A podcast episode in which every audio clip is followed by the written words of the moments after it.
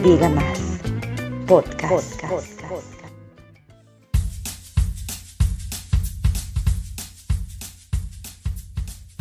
Hola y bienvenidos a este su decimoctavo episodio de No se diga más. Otra semana más y otra vez estamos aquí, aún vivimos. Como siempre les acompaña Lalo y a mi lado está Katy.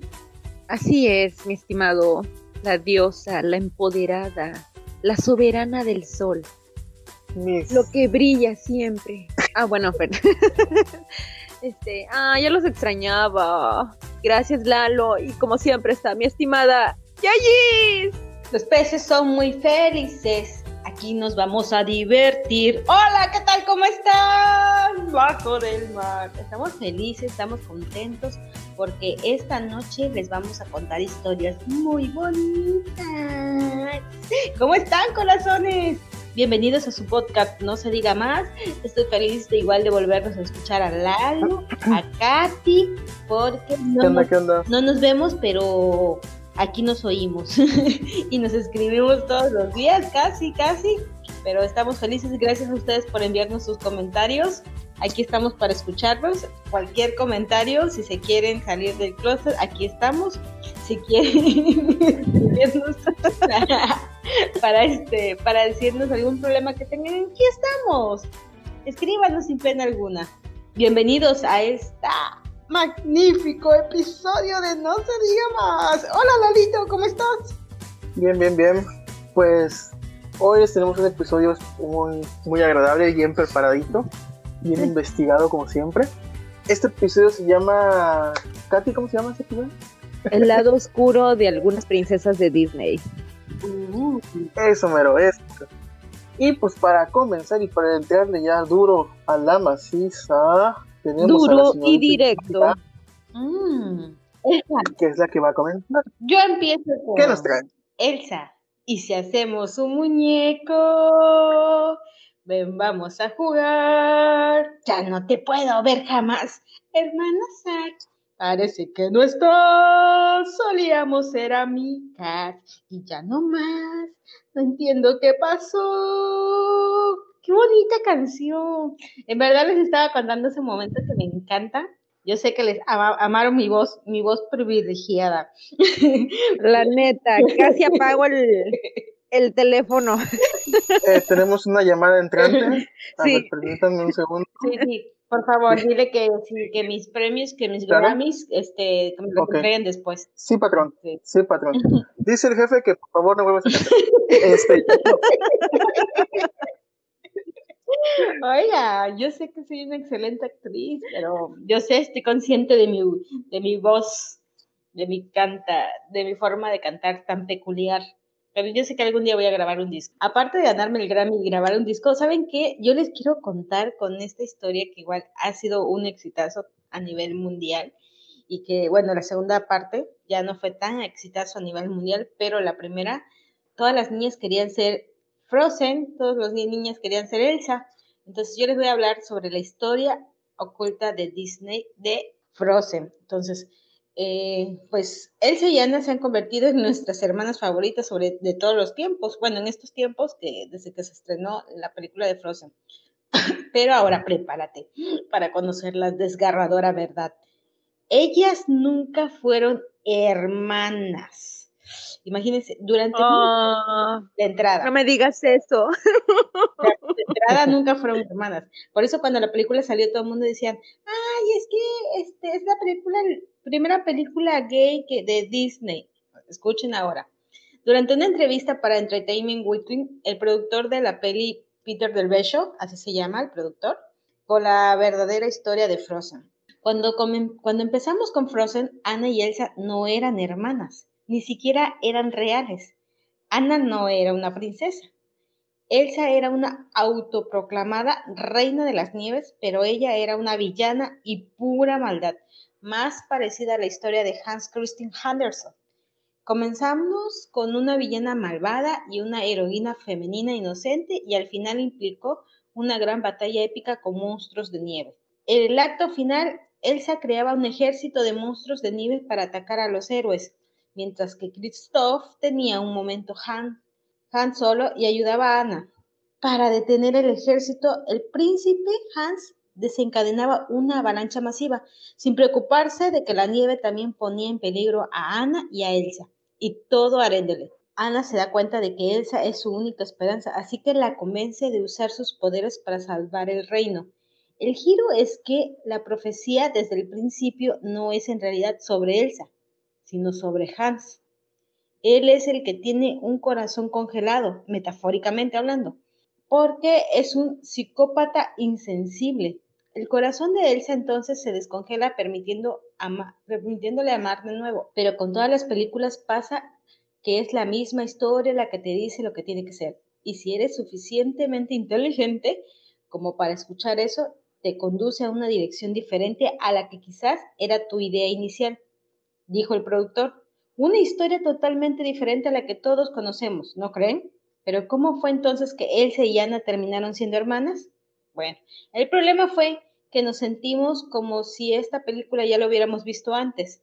No fue una satisfactorio, no tenía ninguna conexión emocional con Elsa, no nos preocupábamos por ella porque se había pasado toda la película siendo el villano, no estábamos atraídos, los personajes no podían ser identificados realmente y relacionados como hermanas nos llevó a la idea de que Elsa vivía con miedo de sus poderes y si ella tenía miedo de quién es y miedo de lastimar a los que ama, ahora teníamos un personaje en Ana que era todo sobre el amor y Elsa era todo sobre el miedo. Eso llevó a Elsa a tener un carácter mucho más dimensional y simpático y en lugar del tema tradicional, bueno, versus malvado, tuvimos uno que nos pareció mucho más interesante. Amor versus miedo y la permisa de que el amor es más fuerte que el miedo, concluyó Peter. ¿Ustedes qué versión prefieren? A nosotros nos encanta la de Elsa, que sean hermanas, o la de Elsa villana. ¿Cómo ven, chicos? De hecho, creo que, este, ¿cómo dijiste que se llamaba La Reina de las Nieves, no? Ajá. Exacto. Ajá, había una película que sacaron hace uh, muchos, muchos años. Igual, la niña se llamaba Gerda y el niño Hans, algo así. Y sí, eran, este, a todos los congelaban. Me recordó un poquito también la escena esa de Narnia. Sí, ¿va?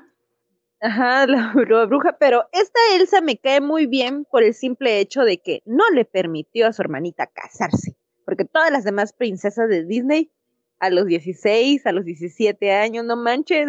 o sea, yo dije. Sí, imagínate, el, el, mensaje que les dan a las, a, a las, a las niñas es como: eh, el amor todo es, lo puede, eh, todo el mundo es color de rosa y tienes 15, 16 años, ya te puedes casar. Entonces, a esa edad, todas las princesas se casan. Y entonces, todas las niñas se quieren casar. Por eso dicen, a veces también, de por sí las mujeres tenemos como que más la evolución sexual más rápido que el hombre pero entonces ahora si se les estimulamos con estas, este, con estas caricaturas, pues, con estas películas de Disney que, que, te incitan a que las niñas a los 16 se puedan casar y ser felices para siempre, pues entonces este, habría que ver un, pensarle un poquito más en la forma en cómo le presentamos la película a nuestros hijos y sobre todo pues presentársela, pero que también no matar la ilusión, pero también hacerles ver que, bueno, fíjate bien que es una película, pero fíjate bien que la vida real no es así. Tú no te puedes embarazar o casar a los 16 años. ¿Por qué? Porque, bueno, bueno, la vida no es... Sí se puede, sí se puede. Bueno, pero... Sí se puede, pero, o sea, tiene más complicaciones. O sea, dejarían de ser adolescentes, dejarías de vivir la vida, dejarías de, de hacer muchísimas cosas por, por... De niña a señora en un parpadeo, órale. Dale pues, Katy. Eh, entonces tú, Lalo, ¿cómo, qué historia te tocó? Bueno, ya les voy a contar de la la historia. Tu favorita. Sí, mi favorita. Este, La que amas en lo que se basó la película de Mulan. Bueno, ahí, ahí les va. Mulan se, se basó en una. Bueno, la leyenda de Hua Mulan se basó en un poema titulado La balada de Mulan, el cual nos relata una historia en la que un anciano, eh, en este caso el padre de Mulan, eh, recibe las órdenes para ir a la guerra y Mulan simplemente se disfraza de hombre para, para sustituir a su papá porque ya es viejo y cree que va a morir en la guerra y ella se embarca pues, a la guerra fingiendo ser este, un hombre. En la película te, narran que pasan, creo, al parecer un par de meses en lo que es la travesía de ella y se va a pelear, pero en realidad, bueno, en la historia real te plantean que se va durante 12 años. Durante 12 años ella finge con todos sus compañeros de, de batalla el ser un hombre tal cual como ellos y soporta la vida militar durante todo ese, todo ese tiempo ocultando su género. Ella luchó numerosas batallas para proteger la frontera de los invasores y obtuvo muchos premios militares durante ese periodo. Obviamente, eh, en la historia real no existe nuestro querido dragoncito familiar, ah, super amiguito de, de, Mulan, ¿verdad? Obviamente no. este, mucho, mucho. Em, durante todo ese tiempo que estuvo en, en, batalla, pues llega el momento en el que termina la guerra, vencen todo el rollo y regresan a, digamos, al castillo de, o no sé cómo en ese entonces le llamaban, pero digamos que castillo de, del rey. Y ahí a nuestra querida Mulan, el emperador le ofrece un alto puesto, un puesto con un alto rango, como recompensa por todas sus hazañas en el, en el frente de batalla. Pero ella, ella rechaza todo, toda fortuna, toda fama, todo, todo puesto político, todo puesto militar por querer regresar con su familia ella regresa con su, con su padre y con sus hermanas, porque en, en, la en esta historia ella tiene hermanas, no es una hija única, y pues simplemente continúa su vida familiar, retoma otra vez sus, sus vestimentas eh, acorde a su género, y pasando años vuelve a encontrarse con sus compañeros de batalla, donde ellos descubren que, oh, surprise, era mujer. Toda esa historia de Mulan y lo que es la balada de, el poema de la balada de Mulan, eh, no se sabe si son hechos ciertamente hechos reales o son algún tipo de invención, pero coinciden mucho con la historia de una de un personaje muy similar a Mulan, que es la emperatriz Fu Hao. Esta mujer es una de las muchas esposas del emperador Wu Din de la dinastía Zhang.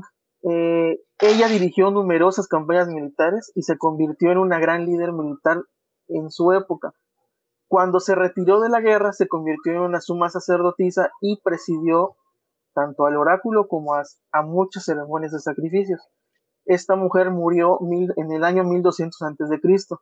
y su tumba fue encontrada en el 76, en 1976, donde encontraron varios este, objetos de bronce, objetos de jade y muchas muchas reliquias con las, con, las cuales fue, fue, enterrada esta mujer.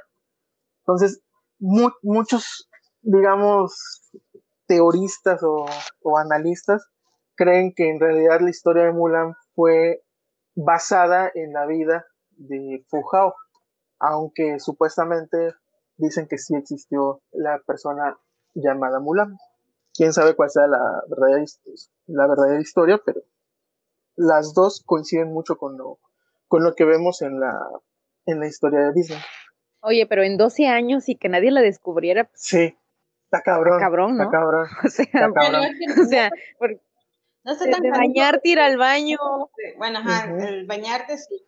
Ir al baño o bañarte entre todos en el río, sobre todo porque se bañaban en el río, ¿no? No, no había baños, me imagino. Pues quién sabe, pero igual conociendo como son un poco introvertidos y muy respetuosos y, y, con muchas, este, digamos, modales. Igual yo creo que la manera en la que iban al baño, la manera en que hacían muchas cosas, no es como lo imaginamos de que a lo mejor, ah, entre todos nos metemos a bañar o, o a guerritas de, de, en pelotas ahí en el río con, con, el agua y todo el rollo, ¿no? A lo mejor sí era muy diferente la... O a verte jabón a la espalda, ¿no? ay, se me cayó el jabón y es en polvo, ¿no? O sea, este... Yo, yo imagino... Yo es líquido que, que resbale. yo imagino que mucho, mucho influye la manera de ser de, de su cultura. Y a lo mejor por eso también tuvo, tuvo chance, ¿no? De, de, de esconder. Sí, yo les voy a contar. ¿Qué te tocó, Catita? Cuéntanos.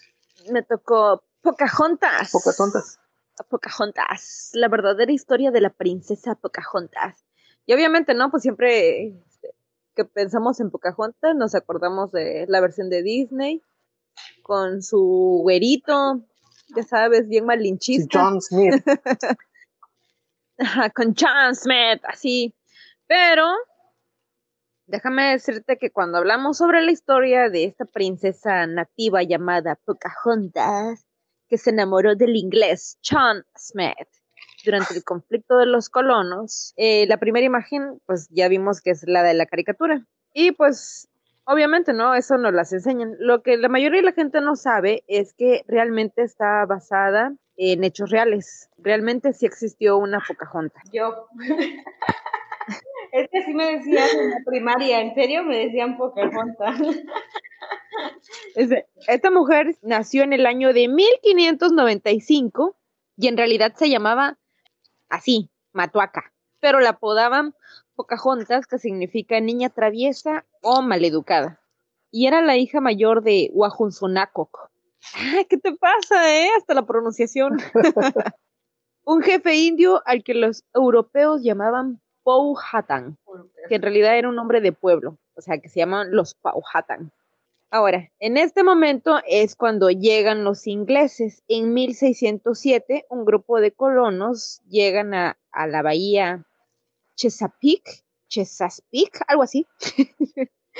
y tratan, se trata de una expedición organizada por una asociación de mercaderes de Londres que querían explorar las posibilidades económicas de la zona. Al principio, pues el pueblo de la Pocahontas no vieron con malos ojos su llegada, ya que gracias al comercio, pues ellos obtenían objetos útiles como hachas, cuchillos y ya sabes, ¿no? Lo moderno lo moderno del continente viejo al continente nuevo, o algo así. y, o algo así. Cuando los ingleses llegaron, eh, hubo un problemita por ahí. Pocahontas tenía 12 años de edad. Imagínate, era una niña, literalmente. Y dicen que le gustaba frecuentar el campamento europeo. El origen de su leyenda se basa en el secuestro del capitán John Smith, quien fue capturado por un jefe menor del pueblo de Pocahontas cuando dirigía una expedición. Años después, Smith relató que fue llevado a la capital india, Hueruoncomoko, y estaba a punto de ser ejecutado y Pocahontas interpuso y le rogó a su padre que le perdonara la vida a ese hombre. Hoy en día los historiadores ponen en duda pues esa versión. Pocahontas fue como víctima del conflicto, pues cuando visitaba la tribu aliada, fue capturada por Samuel Arregal, quien la llevó a Jamestown con el objetivo de intercambiarla por prisioneros ingleses. También estuvo ahí este, secuestrada ella. Un colono viudo llamado John Ralph, pionero en el cultivo de tabaco, se enamoró de ella y pidió su mano y se casaron un 5 de abril de 1614 y su unión sirvió para que partes del conflicto formaran la paz. Pocahontas se mudó a Inglaterra y ahí la bautizaron. Tuvo un hijo llamado Thomas en 1616 con su marido y fue muy popular y apreciada en la sociedad inglesa, pues obviamente por su piel, porque la veían así como de forma exótica. Y porque como era un símbolo de éxito de la colonización en América, en Londres se reencontró nuevamente con Smith y aunque dicen que pudo existir una aventura entre ambos, en realidad no hay información al respecto. Cuando la princesa india iba de regreso a casa a bordo de un barco cayó enferma, aunque no se sabe exactamente de qué, algunos dicen que fue viruela, disentería o tuberculosis, y ella murió a los 21 años de edad. Su hijo fue educado en Inglaterra eh, pero en 1640 volvió a la colonia, donde amasó una gran fortuna y lamentablemente su historia no tuvo un final feliz. Así como podemos ver, ella nunca se quedó con John Smith, solamente la sirvió de puente para que se fuera y se casara con otro. Así la historia de la Pocahontas. Más que nada, entonces pues cambia el final, ¿no? Lo que mayor cambia, ¿no? Ajá, el final. Bueno, pues yo creo que ya vamos a entrar a lo sangriento, ¿no? Yo les voy a contar esta, esta que es muy popular, de hecho creo que es, fue la primera, este, no, esta, este, esta historia es con la que todas las niñas hemos soñado, porque alguna vez hemos soñado con ser esta princesa. Entonces, esta princesa se llama Cenicienta. Entonces, Cenicienta, la aterradora historia que ocultó Disney en el cuento infantil realmente. La Cenicienta es uno de los cuentos más populares, pero guarda un desenlace de terror terriblemente. Les voy a contar que Disney, en su intento de sacarle lo positivo a los clásicos cuentos infantiles, ha omitido los verdaderos detalles o desenlaces de estas historias, como en el caso de Cenicienta.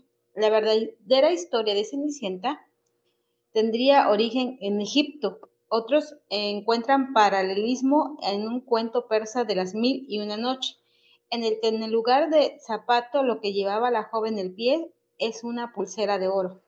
Pero a mí me gusta más la versión china, donde ha sido, donde encontramos más similitudes. Y no olvidemos que los pies pequeños han sido siempre un rasgo de belleza en la mujer oriental. Empezamos por el zapato. Los hermanos Grimm hablan de un zapato de oro, mientras que Perrault fue el primero en nombrar al famoso zapato de cristal. En el cuento chino, el zapato es de piel de visión o de seda bordada un cuento escrito durante la dinastía china Tang en los siglos 8 y 10. Nos habla de una bella jovencita llamada Yen Shen, hermosa por tener unos pies diminutos, ya que es durante esta dinastía cuando comienza la tradición de los pies de loto. La belleza en una mujer se medía por el tamaño del pie, y un pie hermoso no podía medir más de 10 centímetros, por lo que desde niñas se vendan los pies en las mujeres rompiendo los dedos para que se ajuste el bello zapato. La madrastra y las hijas. Se dice que las madrastras tenían tres hijas, las cuales hacían la vida imposible a Cenicienta. Para el día en el que la aldea se celebraba el baile, en el que los jóvenes solteros eligían la pareja, la madrastra consciente de que Ye es mucho más bella que sus hijas, la encierra para que no vaya al baile. Ella tiene un pececito mágico? Bueno, la raspa, las raspas del pez porque la madrastra, sabiendo que el único amigo de una niña era un pez de colores que habla, la cocina y se lo come. La madrastra cocina el pez y se lo come. La niña guarda las espinas, que también son mágicas, y con ellas convoca a los espíritus para que la ayuden. La transportan al baile completamente transformada. La magia duró poco y ella pierde un zapato. Todos admiran la belleza del zapato que no mediría más de 10 centímetros. Claro, la noticia llega a oídos del emperador que quiere casarse con la dueña del zapato y comienza una búsqueda para encontrar a la mujer cuyo pie entra en ese zapato. Más tarde, el príncipe llega a la casa de Yeshen. La madrastra corta los dedos de una de sus hijas y venda fuertemente el pie para que quepa. La mentira dura poco, ya que camina al palacio, el pie se empieza a sangrar devuelven a la chica. Y esta vez la madrastra corta el talón de su segunda hija. El resultado es el mismo. Al final Yen Shen se pone el zapato que le queda como un guante, se casa con el emperador y la madrastra y las hermanastras son condenadas a muerte. Las tiran a un pozo y mueren a pedradas. Aunque también hay versiones que afirman que la madrastra y las hermanastras fueron atacadas por una bandada de palomas dejándolas ciegas. Entonces, ese es el verdadero cuento de la Cenicienta. Y no hay tú, mi príncipe azul, que yo soñé. No manches, le cortó los dedos a la hija. A las hijas, los dedos y el talón, imagínate. Oye, luego la caminar, no manches así. Sí, imagínate caminando hasta el palacio, pues cómo no le iban a sangrar los pies. Oye, pues qué número era la, esta, era uno, era 21, era 22.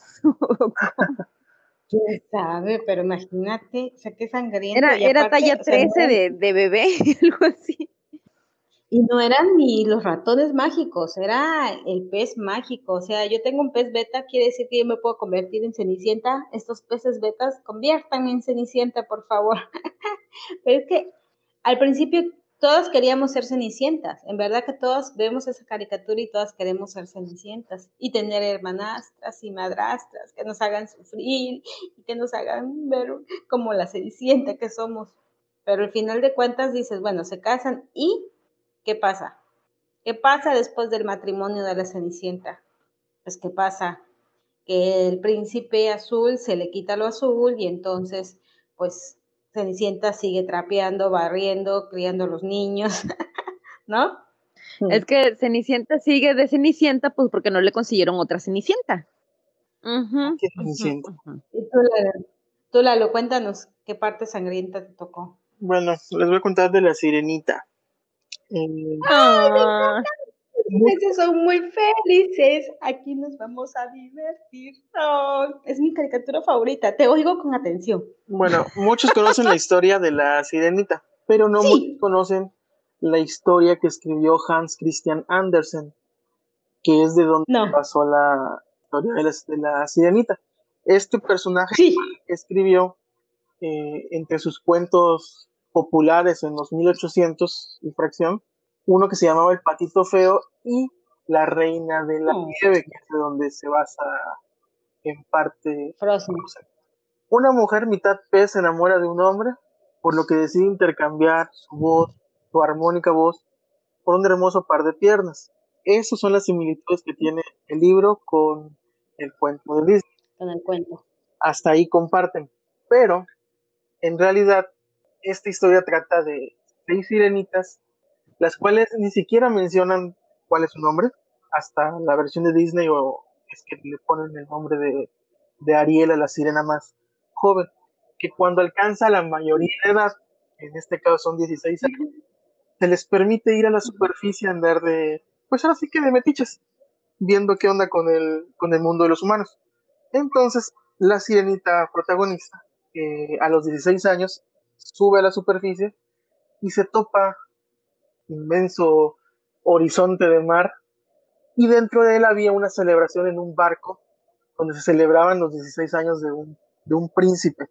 Ella queda hipnotizada con los juegos artificiales, con, con la música, con los bailes que están haciendo en el, en el barco, hasta que una tormenta interrumpe y hace que el barco naufrague. El enamoramiento instantáneo que tuvo la sirenita hace que rescata al príncipe, lo lleva a la orilla de la costa y lo, obviamente, pues lo salva, ¿no? Pero en ese inter, el príncipe despierta y ve una silueta y escucha una armoniosa voz que es la de la sirena y queda prácticamente enamorado. Eh, al momento en que empieza a llegar la, algunos pobladores a, a, ver a la persona que rescataron del mar, pues la sirenita va y se esconde y se regresa a su casita. Ella, pues obviamente queda completamente enamorada y sus hermanas se enteran, van de chismos y le dicen a medio mundo que, ah, este, mi hermana se enamoró de un humano. Entonces, esta niña habla con su abuelita y su abuelita le comenta que hay una manera en la que puede eh, vivir con los humanos, porque ella se quedó intrigada en saber si los humanos son inmortales, bueno, viven tanto tiempo como ellos, eh, los seres de, agua, que ellos viven 300 años aproximadamente. Entonces la abuela le cuenta que los humanos no viven mucho, pero cuando se mueren su alma se va, uh, digamos, al cielo o qué sé yo, y prácticamente se vuelven inmortales. Entonces, nuestra niña se va con una bruja, en este caso, en este libro tampoco dicen cómo se llama y tampoco te especifica si es buena o si es mala, simplemente como una bruja neutral. El caso es que ella busca la manera de poder volverse humana y poder vivir con su príncipe y luego volverse inmortal cuando sus almas van al cielo. Entonces eh, la bruja le dice que puede, con un brebaje, convertir su, su cola de pescado en un par de piernas, pero que esto iba a ser muy doloroso y que cada que caminara iba a sentir el filo de unas navajas en los pies. Uy. Todo esto iba a tener un costo, que era su hermosa voz. Entonces la bruja le corta la lengua y le dice que, que si se casa con este príncipe y viven felices, ese hechizo se iba a romper y ella se iba a convertir en humana y iba a vivir feliz para siempre con el príncipe. Para no hacer ese cuento largo, esta niña hace, toma el brebaje, llega a la tierra, busca al príncipe y el príncipe, oh sorpresa, no, no la reconoce como que sea la, la mujer que lo rescató y como no puede hablar, no puede escuchar la voz. Para agregarle un poco más a la ironía, al príncipe lo casan con una princesa de un pueblo vecino, la cual es súper hermosa, y el príncipe al verla dice, oh, ella es quien me rescató, ella es la mujer de la que yo estoy enamorado. Obviamente nuestra querida Ari Ariel o, o Sirenita se queda con, la, con las ganas de quererle arrancar el corazón y quitarle los dientes a la bruja esta, y pues ve cómo el príncipe se casa. Ella sabe que al momento de que se casen va a perder, o sea, se va a terminar el hechizo y pues va a morir cayendo al... Supuestamente cuando los seres de, de agua mueren se convierten en espuma. Entonces su destino es convertirse en espuma y desaparecer y valer recheto. Algo que la sorprende es que sus hermanas le venden todo su cabello a la bruja a cambio de una daga que la iba a liberar de este hechizo. Lo que tenía que hacer la sirenita era con esa daga apuñalar al príncipe y e inmediatamente iba con esa sangre cubrirse todas las piernas de la sangre del príncipe y le iba a volver a crecer su colita y regresar al mar. Pero nuestra muchacha media mensa no pudo apuñalarlo porque está enamorado de él y termina intentándose suicidar. Se avienta del balcón del cuarto de los recién casados y al momento que cae entre las rocas y el agua, pues se convierte en espuma, pero como era una niña de corazón puro, se, se, vuelve un tipo humo y se convierte en un ser de aire y se va, pues no condenada, pero sí se queda viviendo como, como un soplo en el, en el viento hasta que cumpla ciertos requisitos para volverse un alma y irse al, cielo. Así que se queda sin príncipe, se queda sin sirena y se vuelve Se queda coja, muda, no importa que ciega y sorda. Pues le hubiera mandado un mensaje de texto al príncipe, soy yo. Fíjate que cuando, estaba leyendo dije, ¿por qué en arena. no escribe o, o, le pone, oye, yo soy quien te rescató, no sé. Pero supongo yo que no había papel o no sabía escribir la, la sirena, pero... No sabía el idioma humano. Mm, podría ser. Bueno, yo les voy a contar sobre la terrible y verdadera historia que inspiró a la primera princesa de Walt Disney, Blancanieves y los siete enanos.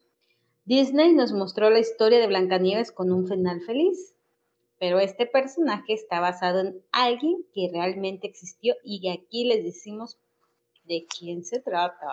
Todos conocemos la historia de Blancanieves y los siete enanos, ¿no? Bueno, se trata de una princesa muy bella de cabello negro que vive en medio del bosque con siete hombrecitos, se oculta con ellos luego de que su madrastra la manda a matar por ser más bonita que ella. Y como prueba del crimen, la terrible mujer pidió al cazador el corazón de Blancanieves. La versión más popular de esta historia es la de Disney, la cual tiene un final feliz, pues aunque la protagonista cae en una especie de coma tras morder una manzana envenenada, el beso de un príncipe la despierta de su letargo. Esta versión se basa en el cuento de los hermanos Grimm, quienes son famosos por sus cuentos donde las escenas de horror no faltan. Por ejemplo, en este cuento Blancanieves, según los Grimm, la madrastra es obligada a llevar unos zapatos de metal ardiente con lo que debe bailar hasta la muerte como castigo por su crueldad. Sin embargo, para desarrollar esta historia, los hermanos Grimm se inspiraron en un caso real. Un grupo de investigadores alemanes decidieron dar con el origen de la protagonista de este cuento y tras años de trabajo, ¿qué creen? La encontraron. Y la verdadera Blancanieves la historia de Blancanieves estaría basada en una princesa alemana del siglo XVIII llamada María Sofía Margarita Catalina von Errath, quien ah, sufría famosa. quien sufría por los constantes desprecios de su madrastra. María Sofía estaba parcialmente ciega debido a una viruela cuando tenía 12 años, su madre falleció y dos años después de esta pérdida, su padre, el príncipe Philips Christoph, volvió a casarse.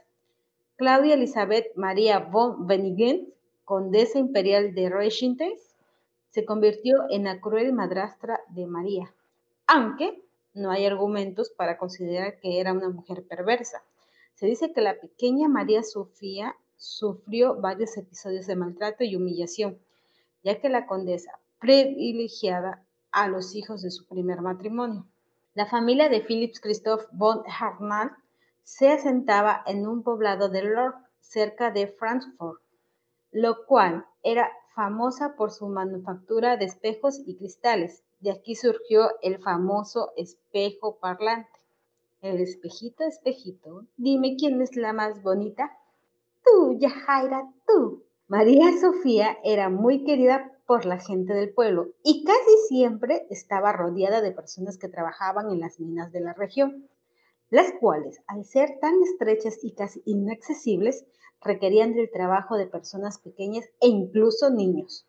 Los mineros usaban gorras y largos abrigos, sí, como se vestían los siete enanos del cuento, igualito. La muerte de la bella Sofía no ocurrió debido a una manzana envenenada. De hecho, no se tiene claro. Solo se sabe que se pudo tratar de una rara enfermedad que a pasar en cama largos periodos de tiempo. Evidentemente tampoco estaba dentro de un ataúd de cristal. Esta idea para el cuento de los hermanos Grimm tenía su origen en la industria del vidrio que había en aquella zona. La otra, Blancanieves.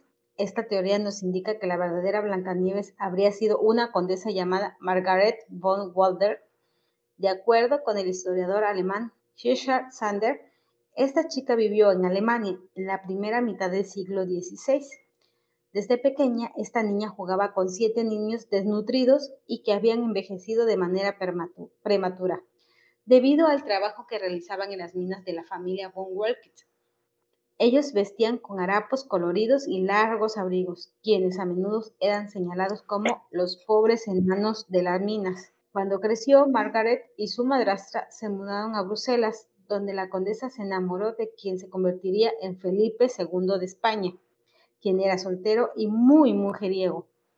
Él realizaba un viaje de Europa con la intención de conocer los límites del que sería su reino, al heredar el trono. Pero la pareja tenía todo en contra, pues nadie apoyaba su relación. La condesa fue hallada muerta en sus habitaciones cuando apenas tenía 21 años de edad. El historiador Edgar Sander señala que el rey de España habría mandado a alguien a cometer el crimen, mientras que una versión más romántica refería que la chica habría sido envenenada por las intrigas de la corte para evitar su matrimonio con Felipe II. Esas son las dos versiones a las cuales llega, llega a, los oídos de Walt Disney y las convierte en Blancanieves y los siete enanitos. Mm, a mí se me hace que tenía algo que ver la Blancanieve con los siete enanitos, ¿eh? Era Dios. Sí, porque eso de dormir con siete hombres, no, no, no. De ahí salió el perfume de siete machos. Estoy segura. I hope. así hacían las camitas cuando rechinaban. I hope. Casa descansar. I hope.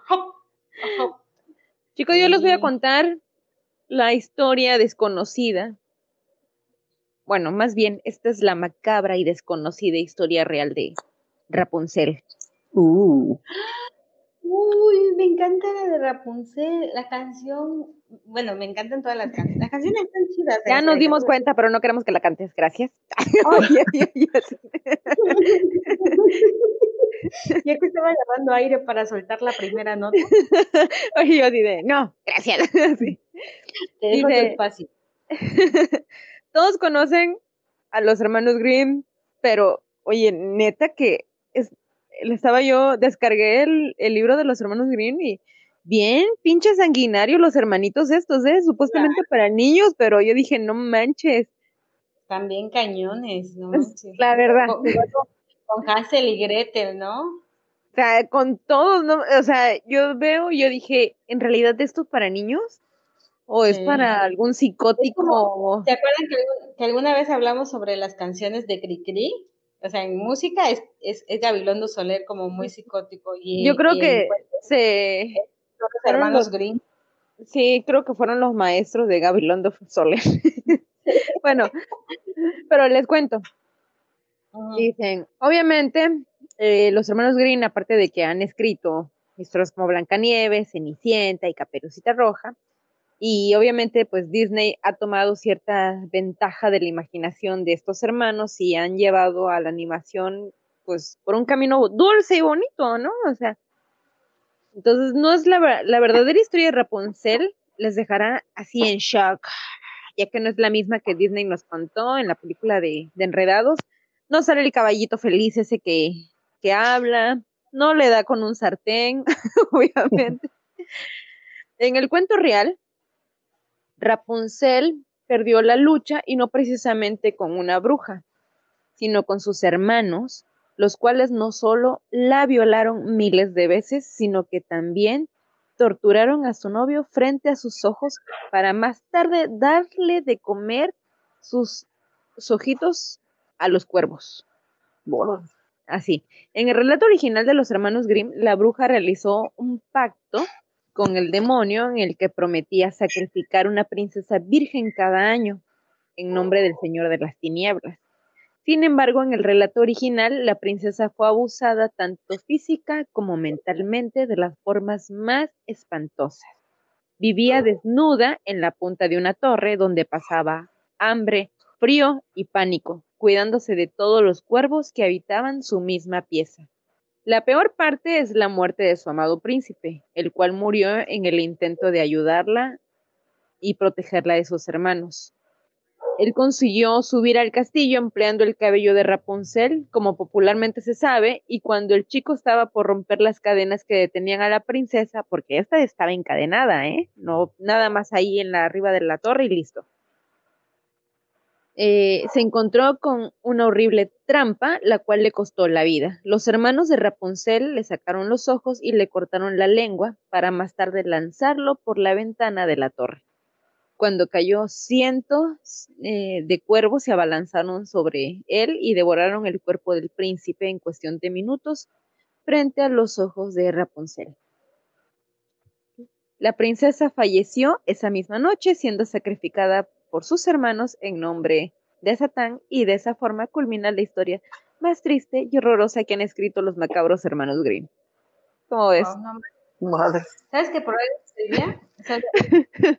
claro, que en la otra, en la otra parte que escribieron, eh, en realidad la, la mamá de Rapunzel se le antojaban, vivía al lado de una bruja, esa es otra historia, vivía al lado de, de una bruja y esta bruja tenía un plantío de, de flores y como estaba embarazada la señora, pues se le antojaba, tenía unos antojos enormes de comerse las flores.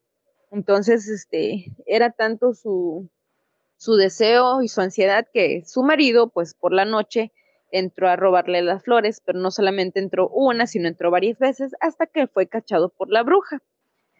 Entonces le dijo, pues está bien, toma todas las flores que quieras, pero a cambio me das a tu primogénito. Entonces nació la niña, obviamente, y la crió durante 12 años y a partir de 12 años la fue y la encerró en una torre. Entonces, obviamente, en la otra historia que no es tan sangrienta como esta, eh, comenta ahí que a Rapunzel le dijo a, a la bruja, ¿y cómo es que el príncipe pesa más que usted? Entonces dijo, ¿cómo que qué príncipe? Y entonces ya comenzó así como la discrepancia. Ya este, obviamente, le cortó el cabello a Rapunzel, que ya tenía, por ejemplo, creo que tuvo hijos con el príncipe, bueno, no sé, algo así.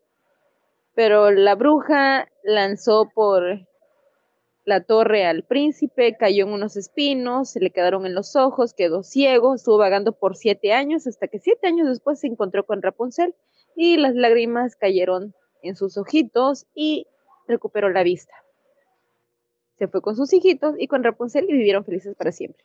Ah. lo que estamos viendo es que los hermanos Grimm no solo escribían este tipo de cuentos, así que ahorita nos horroriza porque los hemos, hemos conocido los cuentos de una manera muy dulce, ¿no? Y nos da mucho de, ahorita, que leemos las verdaderas historias, de dónde nacen estos cuentos, y que hay muchas, muchas sangre, este, sangre, que hay muchos mutilación, hay muchas este, descuartizados y de todo, pero es lo que pasaba ante, antiguamente y entonces ellos lo plasmaron en estos cuentos. Y en realidad no debemos de asustarnos tanto, nos asusta porque conocemos la versión dulce, pero la versión amarga apenas algunos igual lo están huyendo o se están enterando o no y es lo que ellos escribían por esa parte por, la forma en cómo se, se, se vivían las historias en esos en esos siglos Sí, pero demasiado sangriento, ¿eh? Ay, ¿qué les falta? ¿Qué otro Bueno. tienen por ahí? Este, yo les voy a contar la historia de la Bella Durmiente. Ay, Bueno. espérate, Con- queremos que cante ahora. Eres tú, mi príncipe azul. Bueno. Ok. Ya, ya, ya, ya, ya. Ya cantaste. este, Oh. Sol, Luna y Talia, o Talia, es el relato escrito en el siglo XVII por el italiano Giambattista Basile, que formó parte de una, Steel. de una colección de, de cuentos titulada Pentamerone. Bueno, en esta historia se, cuen- se cuenta la historia de esta Talia, que es la hija de un gran rey, y la cual corre el riesgo de pincharse con una astilla envenenada oculta dentro de, piezas de lino, según le advierten sabios y astrólogos al rey. Entonces deciden encerrarla, eh, perdón, deciden prohibir la entrada de lino al palacio y así evitar que su hija sufra esta, esta posible eh, situación en la cual se encuentre con alguna astilla y se envenene. Pero para su cumpleaños, si no me equivoco, 15, eh, esta niña logra apartarse un poco de, del cuidado de sus padres y se va a una torre de su castillo donde encuentra a una anciana que está bordando con lino. Creo que a la cual durante estos 15 años nadie le avisó que había una maldición sobre o una profecía sobre la posible muerte de la hija del rey y le valió madres y se puso a trabajar con lino. Entonces esta niña eh, se empieza, pues ahora sí que a mover las telas, a mover las piezas de lino y se cumple la profecía es, eh, encajándose una aguja entre la uña y el dedo de su mano.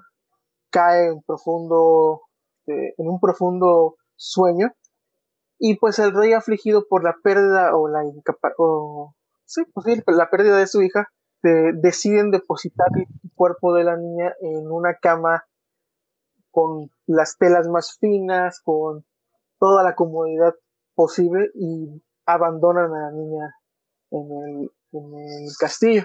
Todos se van y pues ella se queda ahí. Hasta el pasar de los años que sucede que un noble príncipe andaba de casa en el bosque utilizando un halcón. Dicho halcón lo lleva al palacio abandonado, donde él se mete y encuentra a una princesa en profundo sueño. Enseguida queda, queda perdido y, y enamorado de la belleza de esta, de esta joven y no contento. La durmiente, ¿no? Ajá, exactamente, de la princesa.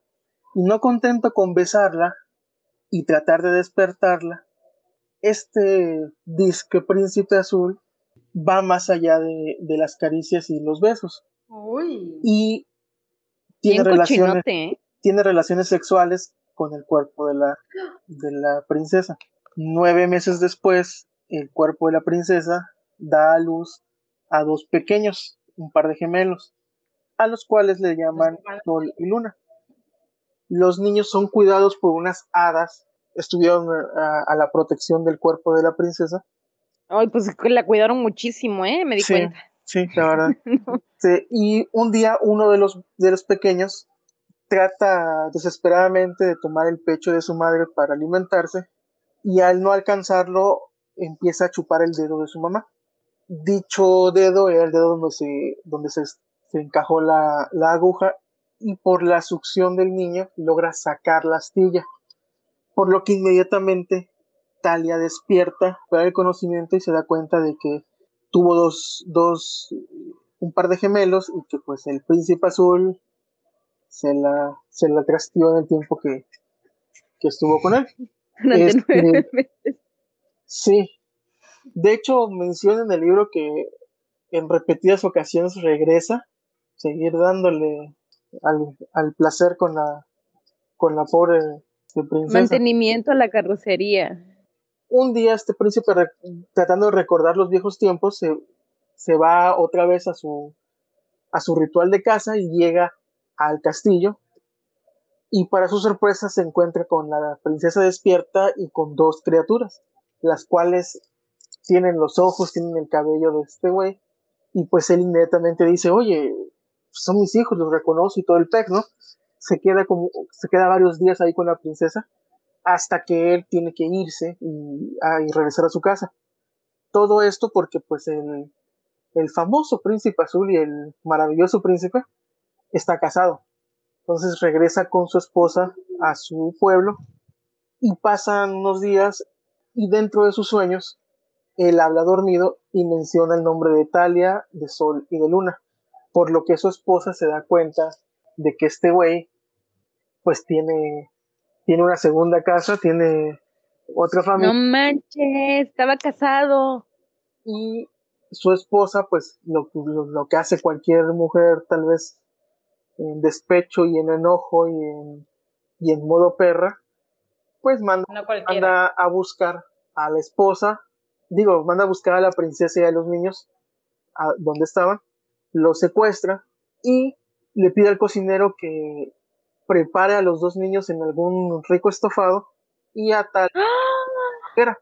eh, cuando van a quemar a Talia en la hoguera, ella su único lo único que ella solicita es que si podía quitarse sus prendas antes de que la quemaran por lo que Talia empieza a desvestirse poco a poco, pero mientras lo hace está gimiendo y, llorando y haciendo ruidos, por lo que eh, logra llamar la atención del príncipe, el cual llega y se sorprende al ver esta escena donde, donde están quemando a su bella princesa y su esposa le, le, le trata de explicar que pues, lo que había comido con anterioridad no era carne de res, sino eran sus dos hijos bastardos que tenía con la princesa. Mm. como acto de, pues, de, enojo, el príncipe dice, pues saben qué, me queman, quemen a mi esposa, quemen al secretario del, reino y al cocinero que preparó a sus hijos. Y cuando la guardia está agarrando al cocinero, el cocinero dice, ey, espera, espera, espera, espera, espera, tantito vato, tranquilo, tranquilo no cociné a tus hijos, o sea, no tuve el corazón para matarlos y los escondí en el, en el granero, está junto con los animales, ahí los metí para que no los viera la, la reina. Por lo que este güey solamente quema a su esposa y al secretario y al cocinero lo convierte en el tesorero del pueblo como premio y se casa con Talia y se queda con sus dos hijos y viven felices para siempre. Esa es la versión. eso me... ¿Ah? ¿Cómo? Ajá, sigue, sigue, sigue. Bueno, no, sigue, sigue. Esa es la versión del italiano. Eh, años después, Charles Perrault escribe la historia, eh, igual eh, vuelve a escribir la historia de Italia, este, pero eliminando la parte del violado, de la violación y poniendo un poco más, este, digamos, más infantil el asunto. Este, pero al final termina habiendo quemas y matazón. Hasta que llegan los hermanos Grimm, ellos le cambian el nombre a La Bella Durmiente del Bosque y la hacen más infantil, quitándole un poco de, de lo violento. Este, Oye, ¿qué tan infantil hablando de los hermanos Grimm? Pues, pues bueno, la, la, versión de los hermanos Grimm es la historia que todos conocemos de, de La Bella Durmiente que es la que utilizó. Ah, bueno, en, este caso, en este caso, ellos fueron puliendo las dos versiones anteriores. Bueno, y esta es la última y la voy a hacer la más corta. La Bella y la Bestia, déjenme les cuento, es un clásico infantil adaptado y difundido por Walt Disney Pictures. El romance entre una princesa y un animal. Uh, Sofilia. Ah, bueno, no, ¿verdad? Cálmate, Se ha convertido en un símbolo un símbolo de amor verdadero que atraviesa la barrera de las apariencias. Sin embargo, esta historia puede tener un origen muy diferente y mucho más aterrador de lo que conocemos. Además, a lo largo de los siglos, la historia de la Bella y la Bestia ha sufrido una serie de adaptaciones y modificaciones que fueran mucho más suave que la historia original, escrita en la década de 1740 donde comenzó la historia con algunos detalles que no se puede ver en el clásico de Disney. Una de las historias que habría inspirado el cuento sería una enfermedad llamada hipertricosis, conocida como síndrome del hombre lobo. Los registros dan cuenta que la Bella y la Bestia tienen su origen en la vida del español Pedro González, nacido en el siglo XVII en la región de las Islas Canarias, víctima de este síndrome.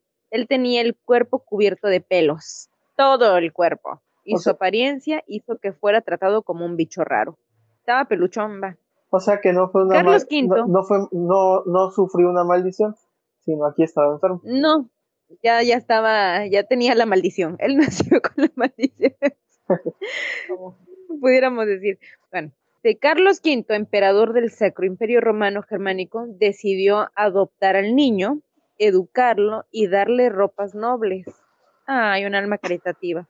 Cuando Carlos V murió, Pedro pasó a ser criado por la reina francesa Catalina de Medici, que le arregló un matrimonio. La historia cuenta que la joven escogida para casarse con este muchacho se asustó muchísimo por la apariencia del futuro marido, pero que con el tiempo de convivencia hizo que realmente se enamorara de él y tuvieran hijos. Los niños también nacieron eh, con el mismo síndrome del papá. Así que por eso le pusieron la historia de la bella y la bestia. Y esta historia, bueno, pues ha servido de inspiración para el cuento de originalmente en 1740 por la francesa Gabrielle Suzanne Barbot, La Dama de Bichavoux, y más tarde adaptado por Jean-Marie Le Prince de Beaumont, cuya versión es más resumida y acabó volviéndose más famosa que la original, que es la que nos presenta el estilo Disney, porque la que nos presenta la otra eh, nos cuenta que Bella en realidad tenía tres hermanas y pues obviamente este su papá pues era un mercader rico que de la noche a la mañana quedó pobre. Y entonces es como la historia de la Cenicienta nada más que con la Bella y la Bestia.